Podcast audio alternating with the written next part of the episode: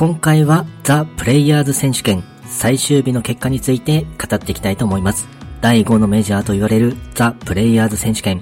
松山秀樹選手が猛チャージで順位を大きく上昇させました。注目となる松山秀樹選手についてですが、68の4アンダー、通算9アンダーで単独5位となりました。前半、バーディーを量産していきます。3番ホール、パー3では2段グリーンのロングパットを決めてバーディー。ここから勢いがついてきます。6番ホールでは2打目をベタピンでつけてバーディー。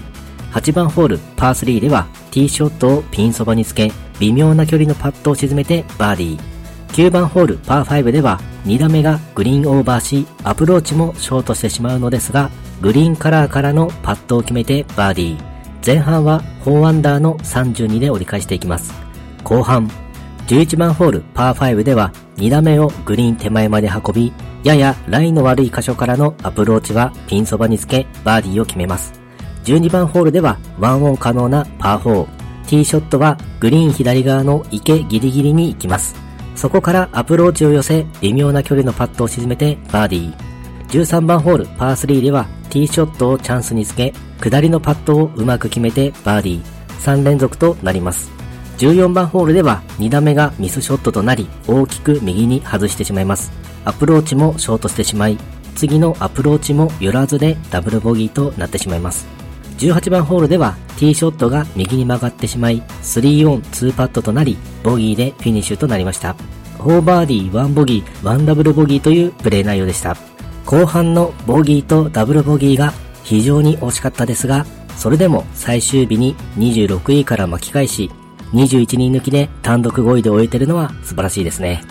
今大会はツアー史上最高額の総額2500万ドル、日本円で約34億円となっており、5位でも約102万ドル、日本円で約1億3000万円ものの賞金を獲得となっています。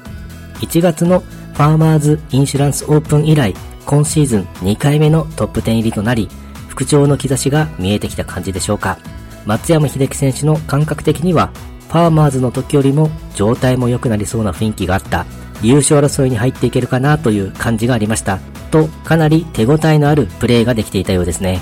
次戦は WGC デルテクノロジーズマッチプレイに出場予定となっています。そしてその2週間後にはめちゃめちゃ楽しみなマスターズが開催、出場予定となっています。体の怪我などの影響もあり、なかなか思うような成績を出せていませんが、ここ最近は調子も上向き傾向にありそうな気がするので、今後の松山秀樹選手の活躍がとても楽しみです。